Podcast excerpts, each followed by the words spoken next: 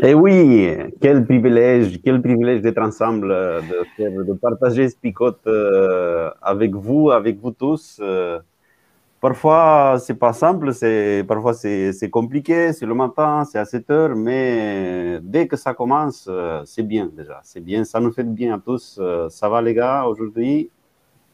Très bien. Ça va, ça va aujourd'hui. Ça va bien. Comme un vendredi, ou un peu plus. Ou... Comme un jour. Oui, ce vendredi, on arrive à, la fin de, de, la, euh, de, la, semaine par rapport à Spicot, parce que c'est le dernier euh, jour euh, pour nous, avec Abakuk aussi, dernier jour avec Fabien cette semaine, parce que je crois que ça va pas, on va pas finir la collaboration avec lui. oui, je disais que la dernière rencontre avec Abakuk, je ne sais pas pour vous, ça a été compliqué, facile, euh, difficile. Euh, je vous avoue que, je ne sais pas, vous avez, je crois que vous avez euh, rencontré des histoires, vous avez regardé un film, et pendant que vous voyez le film, vous disiez, mais ça va où, ça va de quoi et juste à la fin, dans la dernière scène, il y a la solution de tout ça et tu te dis, bah, heureusement que je suis resté jusqu'à la fin parce que sinon, je, je n'ai rien compris. Je crois qu'avec Abakouk, euh, c'est un peu comme ça. C'est bien parce qu'aujourd'hui, on arrive à la fin. Et même aujourd'hui, on va commencer le texte. Vous allez voir qu'il faut attendre les derniers mots, les derniers versets, peut-être d'Abakouk, pour avoir un peu euh, la, solution. Bon, je vous invite à partager le texte et on reviendra après à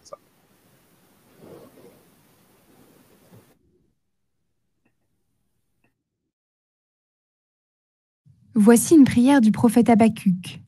Il l'a chantée comme un chant de deuil. Seigneur, j'ai entendu parler de tes grandes actions. Seigneur, je tremble devant elles. Pendant notre vie, montre-nous des actions semblables. Pendant notre vie, fais-les connaître. Même si tu es en colère, souviens-toi de ta tendresse. Dieu arrive de Téman. Le Dieu saint vient des montagnes de Paran. Sa grandeur couvre le ciel et la terre est remplie de sa louange. Il brille comme la lumière. Des rayons sortent de sa main, là où se cache sa puissance. Une épidémie de peste avance devant lui et la fièvre brûlante marche derrière lui. Quand il s'arrête, la terre tremble. Quand il regarde les peuples, ceux-ci ont peur de lui. Les montagnes de toujours se fendent et les collines anciennes sont renversées, elles qui étaient autrefois son chemin. Je vois les gens de Kouchan se courber sous le malheur dans leurs tentes et les gens de Madian trembler de peur dans leurs abris. Seigneur, est-ce contre les rivières que tu es en colère? Oui, est-ce contre les rivières? Est-ce contre la mer que tu es furieux? Tu montes sur les nuages comme sur un char de victoire. Tu prépares ton arc et ces flèches sont les serments que tu as faits dans ta colère. La terre s'ouvre et des torrents jaillissent. Les montagnes te voient elle tremble de peur. L'eau tombe avec violence. Le grand océan rugit. Il lance ses vagues jusqu'au ciel. Devant la lumière de tes flèches qui volent, devant les éclairs de ta lance, le soleil et la lune restent sans bouger. Rempli de colère, tu avances sur la terre. Furieux, tu écrases les autres peuples. Tu es sorti pour sauver ton peuple, pour sauver le roi que tu as consacré. Tu renverses le chef du clan des gens mauvais. Tu détruis complètement ses alliés. Tu perces la tête des chefs ennemis avec leurs propres flèches. Ils arrivaient en courant comme une tornade pour nous chasser de tous côtés. Ils poussaient des cris de joie comme s'ils allaient dévorer un pauvre en se cachant dans leur abri. Tu avances dans la mer avec tes chevaux, au milieu des vagues puissantes. J'entends tout ce bruit et je suis bouleversée. Ma bouche tremble de peur, mon corps devient très faible. Mes jambes ne tiennent plus debout. En silence, j'attends le jour du malheur pour aller combattre le peuple qui nous attaque. Les figuiers ne fleurissent plus. Les vignes ne donnent plus de raisins. Les oliviers ne portent plus d'olives. Les champs ne produisent aucune nourriture. Il n'y a plus de moutons dans les bergeries, plus de bœufs dans les abris. Mais moi, je trouve ma joie dans le Seigneur. Je suis heureux à cause du Dieu qui me sauve. Le Seigneur Dieu est ma force. Il me rend aussi rapide que les biches. Il me fait marcher sur les hauteurs.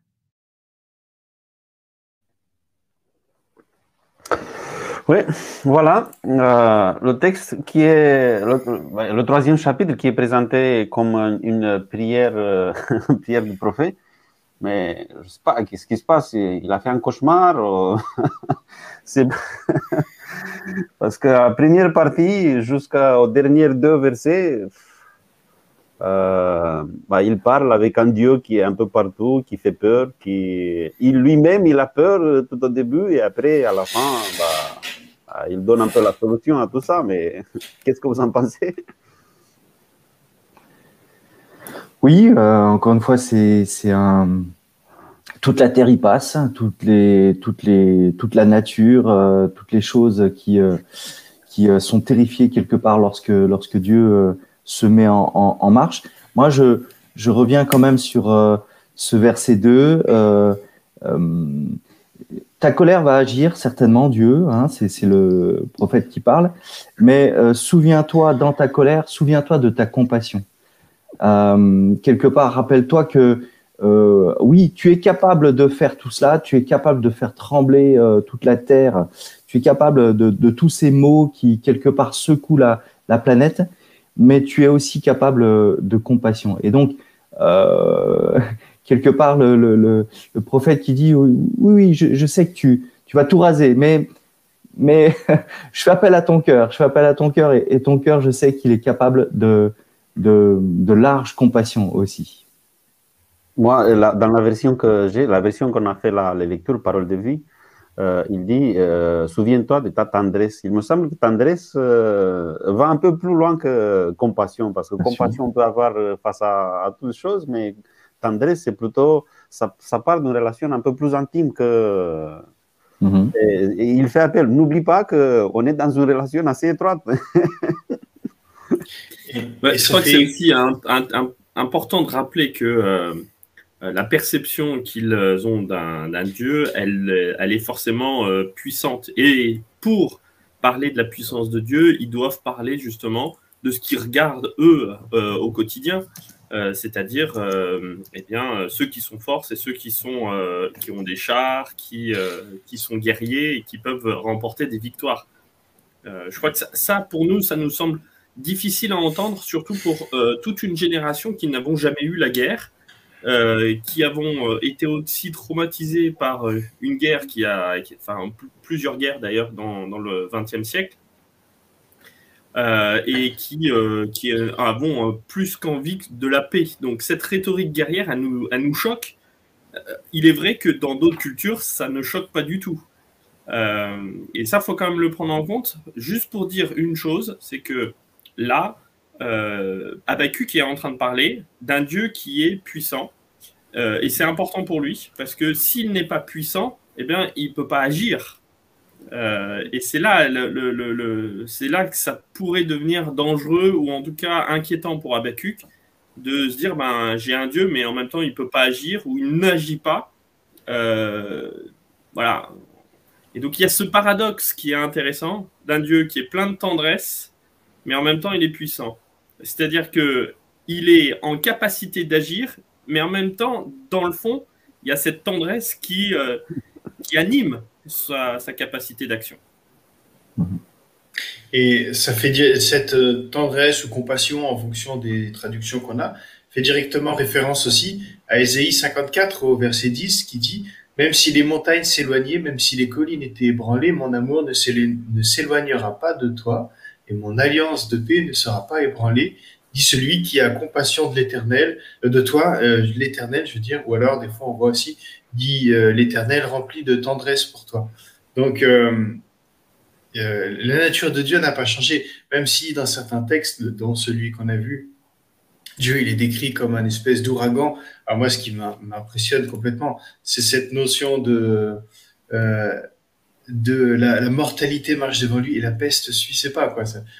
c'est c'est le, dieu maudit qui, touche quelque chose et puis l'arbre se dessèche et tout ça. Non, ça c'est la vision qu'on a à Bacu, qui est qu'on a des personnes de son époque éventuellement. Mais on voit que même certaines personnes de son époque, Isaïe, c'est à peu près au même moment, euh, on se retrouve euh, dans les situations où on est bien conscient aussi que l'Éternel, il est rempli de compassion pour nous, il est euh, dans un amour fou pour nous et il a fait une alliance de paix qu'il compte bien maintenir. Donc c'est présent aussi, en fait. Il y, a, un mélange des deux. Oui, après, euh, il ne faut pas peut-être euh, euh, ne pas tenir compte de. Il faut tenir compte de, fait, de, fait qu'il y a un langage métaphorique quand même, parce que toutes les images qu'on a des, dieux là, bah, j'aime beaucoup, ils brillaient comme la lumière, des rayons sortent de sa main. on a déjà des images avec quelqu'un qui, euh, c'est juste pour, pour dire, comme David le disait, euh, qu'il est le big boss. Dieu, il est, Dieu, il est souverain, il est là, et, ça génère quoi après? Parce que ça peut générer euh, peur, parce que moi j'ai peur d'un Dieu comme ça, mais ça peut générer confiance aussi, parce que j'ai confiance qu'il y a un Dieu qui, derrière tout ce qui se passe dans, le monde, parce qu'il y a plein de choses, il y a un Dieu qui, qui est un guerrier, qui, qui, qui, va, qui va tout, qui contrôle tout, on va dire, qui, qui est capable de restaurer l'ordre dans tout ce chaos qui, qui existe dans, dans, le monde. Et quelle confiance, non, de, pour le prophète de parler avec un Dieu comme ça. Je me rappelle Moïse, quand Dieu, euh, il annonce Moïse, euh, Moïse, allez, bon, j'en ai marre de ce peuple, je veux le détruire, c'est bon, je vais te choisir à toi et je vais faire un, un, peuple à partir de toi. Et Moïse, il dit, mais attends, attends un peu, qu'est-ce que diront les, les Égyptiens? Les Égyptiens. Tu as sorti ton peuple euh, d'Égypte et après, tu ne peux pas l'amener jusqu'à Canaan. Euh, quelle confiance en, Moïse de parler avec Dieu, même s'il sait que c'est un Dieu euh, qui peut faire ce qu'il veut. Non? Il dit non, écoute, reste, fidèle à, tes promesses, à ta tendresse, comme, le prophète le dit ici. Reste fidèle à ça, à tout ce que tu as promis et fais en sorte que ça continue.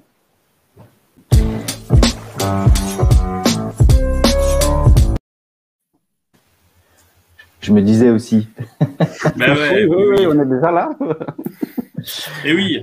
Alors on a plusieurs questions et puis euh, je voulais peut-être revenir juste sur un, pour le résumer, mais euh, on a donc un, Dieu qui a force d'action, mais avec derrière aussi une tendresse. Donc euh, un, on a des moyens qui sont là, qui sont la force, et en même temps une finalité qui est celle de la tendresse. Et le, euh, je reviens sur ce commentaire. Vers la fin, il fait un constat d'une réalité chaotique, mais il garde la foi et la vision de la vérité de la nature divine. Euh, et je trouve ça très intéressant parce que ça veut dire que ça, ça veut dire. En tout cas, Daria a bien compris, c'est euh, que à la fin, le prophète Habakkuk, lui, il, il, il est dans une confiance. Euh, donc il a bien perçu euh, cette, euh, cette force qui n'est pas tournée et utilisée de manière mortelle et comment dire contre son peuple, mais vraiment de cette manière d'une tendresse et pour son peuple. Donc je trouve c'est intéressant ce qui encadre ces, ces passages qui sont un peu compliqués, on est bien d'accord, et qui posent question. Ça c'est certain. Il y a une chose que j'aime beaucoup, on parlait d'image aussi, et ça va dans le sens que tu expliques là, c'est cette notion au verset 17 des, des figuiers qui ne, le figuier qui ne fleurira pas, pas de vendange dans les vignes, la production de l'olivier est décevante, les champs ne donneront pas de nourriture, et puis ça continue. Et les figues, les, le raisin, les vignes et puis euh, les olives, c'est pour euh, les Hébreux euh, vraiment un symbole de fertilité, de, de profusion, de bénédiction. Et en fait, euh, quand on a cette notion-là, euh, où en fait tout ça ne donnera pas de fruits, on se rend compte que euh, la promesse n'est pas forcément associée à l'opulence. des fois, on peut avoir une promesse de Dieu et qui va être associée aussi à une perte de confort de vie. Ça, ça doit nous inspirer quand même dans ces certaines situations qu'on vit actuellement. On a ces choses-là. Et moi, ça m'a fait référence au chapitre 24 du prophète Jérémie, aussi, où on va trouver au verset 5 comme on fait pour de bonnes figues, ainsi je regarderai favorablement les déportés de Juda que j'ai envoyés dans ce lieu, dans le pays des Chaldéens. là, il y a une comparaison entre les figues et Israël, en fait. C'est pas juste un arbre. Et euh, où, en fait, on se rend compte que dans Juda, bah, il y a de bonnes figues, il y a de mauvaises figues, et que les bonnes figues, c'est celles qui gardent, en fait, la bienveillance de Dieu. Et les mauvaises figues seront détruites tout autant que les Chaldéens, quoi, en fait. Je veux dire, c'est pas juste une histoire de faire partie de la tribu de Juda, pour savoir si euh, on a, euh, ben, on est euh, dans une bonne figue, quoi. On reconnaît l'arbre à son fruit, Jésus dit. Et ça, ça m'apprend quelque chose d'important. C'est pas parce qu'on on appartient à un groupe que notre comportement, il est mécaniquement juste ou injuste. les Chaldéens, il peut y avoir des, personnes magnifiques dedans. Et dans les, dans les personnes de Judas, il peut y avoir des personnes absolument mauvaises. Donc Dieu, il veut nous confronter à notre réalité individuelle de croyants, en fait, pour, avoir une, foi qui est personnelle. Et on, le retrouve même dans les textes de l'Ancien Testament, ces notions. Ce pas juste des notions qui sont présentes dans le Nouveau Testament. Alors, on avait une question de, Sandra. Hein, euh, est-ce qu'il euh, y en a un de vous qui veut se lancer là-dedans hein? Donc, la question, c'était la suivante. Pardon, euh, Cornel, tu as essayé de l'afficher. Oui. Euh, Dieu, comment Dieu peut-il être Dieu de la vie et Dieu de la mort? Euh, Est-ce que ce ne serait pas lié à la compréhension de l'époque? Les gars, vous avez envie de répondre à ça? Oui, après, un peu plus tard, Sandra, il revient aussi et elle parle un peu de Job parce que dans le livre de Job, on a l'impression que, que l'homme, il pense que Dieu, il est la source de tout, du bien, du mal, de la souffrance, de tout. Même si là, je crois qu'il y a une, on a déjà une, une explication. Et je crois qu'il y a ça aussi, il y a cette, euh, et il faut bien savoir faire la différence entre la, conception que les hommes, ils avaient, même les prophètes, quand ils écrivaient parfois, parfois ils exprimaient leur, euh, leur compréhension, leur image, que, euh, l'image qu'ils avaient des dieux. Mais de l'autre côté, il y a aussi un Dieu, un Dieu, on va dire, un Dieu de justice, et un Dieu d'amour, euh, un Dieu de, grâce euh, de l'autre côté. Même en Dieu, il y a cette tension qu'on n'arrive pas parfois à, bien la, comprendre. Parce que c'est vrai qu'il est un Dieu de compassion, il est un Dieu d'amour, il est un Dieu qui sauve. Mais en même temps, euh, il y a la justice de Dieu qui, se manifeste euh, contre le péché. Et on a vraiment du mal à, à, les mettre ensemble. Par exemple, sur la croix, Jésus, euh, quand il était sur la croix, il parle avec son Père, il dit, mon Père, euh, quand il demande pardon pour tous ceux qui étaient autour de lui. Mais quand il dit euh, pourquoi tu m'as abandonné, il n'appelle pas son père, il dit mon Dieu.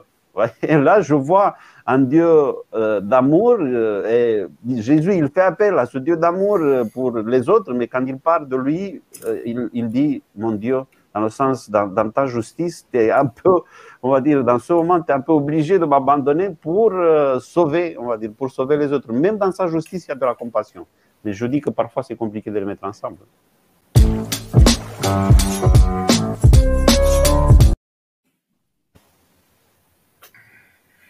Ah oui, voilà, alors maintenant on actualise ce, ce, texte, parce que là c'est quand même euh, un, un, texte qui a été écrit il y a quand même euh, pas mal d'années, euh, et puis qui, euh, bah, qui nous parle. Alors on a eu un petit peu Fabien hein, qui disait euh, par rapport à ces figues, et qui nous renvoie à notre pratique de, de chrétiens euh, aujourd'hui à chacun d'entre nous. Est-ce qu'on peut dire encore sur, euh, sur ce texte? Ben, On voit qu'au verset 18 et 19, euh, c'est un choix en fait de, de se réjouir dans l'éternel. Parce que là, il, fait, il passe quand même 17 versets à, décrire un, portrait absolument abominable de Dieu, de l'avenir, hyper noir et tout ça. Et d'un coup, comme ça, euh, sans aucune transition, il dit Mais moi, j'exulterai l'éternel. Je veux trouver l'allégresse dans le Dieu de mon salut. Ça, d'un coup, il change, il n'y a pas de transition du tout. Il fait ce choix-là, en fait. Euh, c'est-à-dire qu'il a une, vision très réaliste de ce qui va s'abattre sur euh, Judas, mais en même temps, il lui dit Ma capacité à me réjouir en Dieu ne doit pas dépendre des circonstances. Il, il me semble qu'on avait au départ un, questionnement d'Abacuc sur euh, sur euh, est-ce que est-ce que Dieu euh, tu n'es pas sourd? Est-ce que Dieu tu es tu es vraiment là? Est-ce que est-ce que ce que j'ai entendu parler de, de toi elle va se réaliser ou pas? Euh, et donc un questionnement sur l'existence ou l'inaction de Dieu.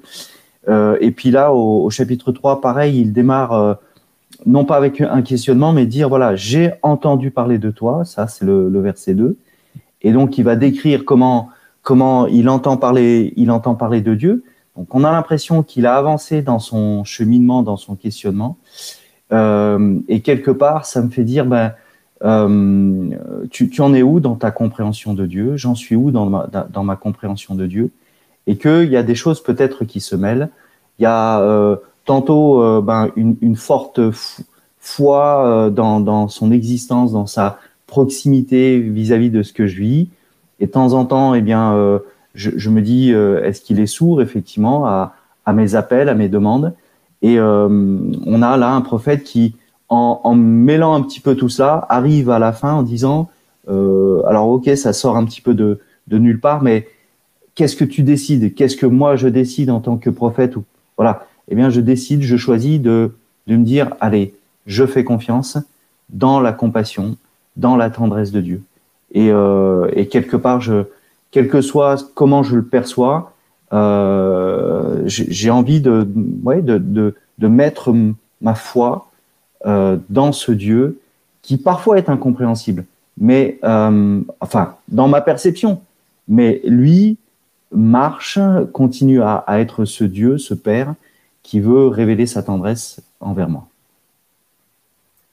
Voilà, ce que je trouve vraiment intéressant, c'est ce que tu évoquais là, Alain.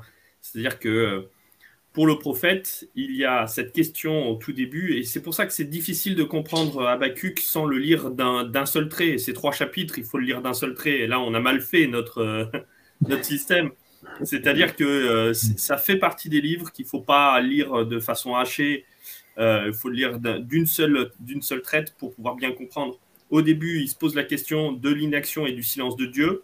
Dans ce chapitre 3, on voit un Dieu qui est en action et qui est en action euh, en montrant les muscles, on a envie de dire, hein, c'est de, façon un peu virile.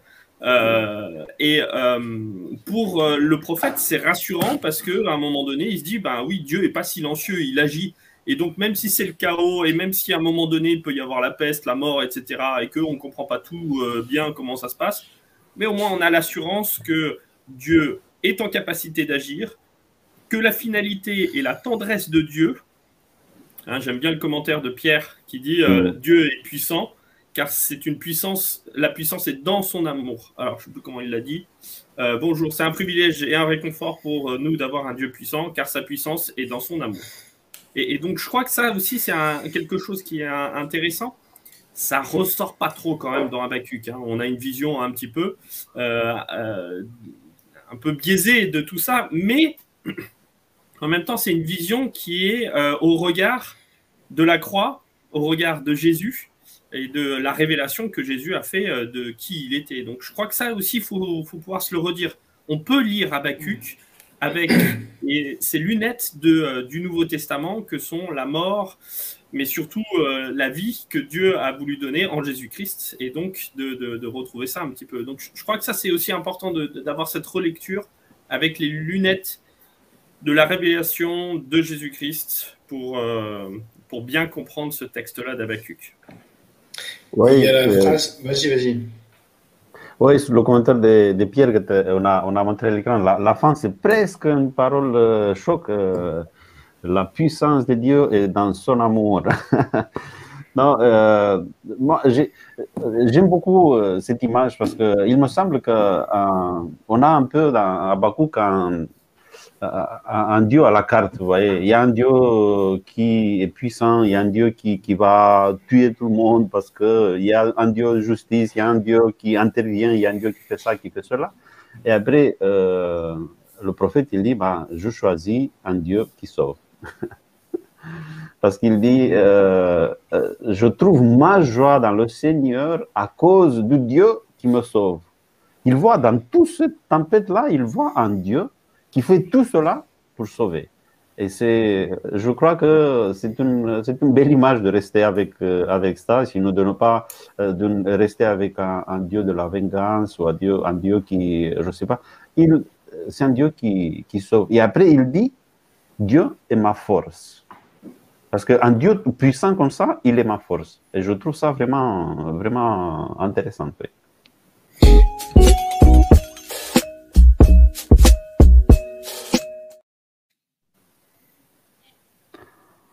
C'était Fabien qui voulait intervenir. Je ne crois pas que pour le parole Non, c'est pas grave. Euh, c'était pour euh, juste euh, l'idée de Daria qui dit c'est peut-être une intimité avec Dieu qui a rendu si fort la confiance en Dieu. C'est très rapide, mais pour dire que je pense que s'il a cette intimité avec Dieu, c'est parce qu'il s'est battu avec Dieu au début et qu'il a osé exprimer son mécontentement, son incompréhension, toutes ces choses-là en fait. Des fois, il faut se battre avec Dieu pour avoir une intimité avec lui. Voilà, c'est juste ça. Parole choc. Allez, Flo, ouvre ton micro d'abord. Oui, c'est vrai que c'est mieux. Donc, euh, restez confiants, j'ai déjà vaincu le mal et la mort, donc n'ayez pas peur de tout ce qui arrive. Euh, ouais, alors, Désolé. on, a des, on a des spams qui arrivent des fois. David qui dit à la fin, c'est le team Dieu qui gagne toujours. Choisis bien ton camp. En effet. Et puis on en a une autre. Euh, hop, Pierre, toute ma création peut trembler car euh, quand je parle, pardon, mais toi ne tremble pas parce que t'aimes. Mhm. Alors les gars, et voilà. Moi, j'aime bien. Tu peux dire à Dieu combien tes problèmes sont grands, ou bien tu peux dire à tes problèmes combien ton Dieu est grand.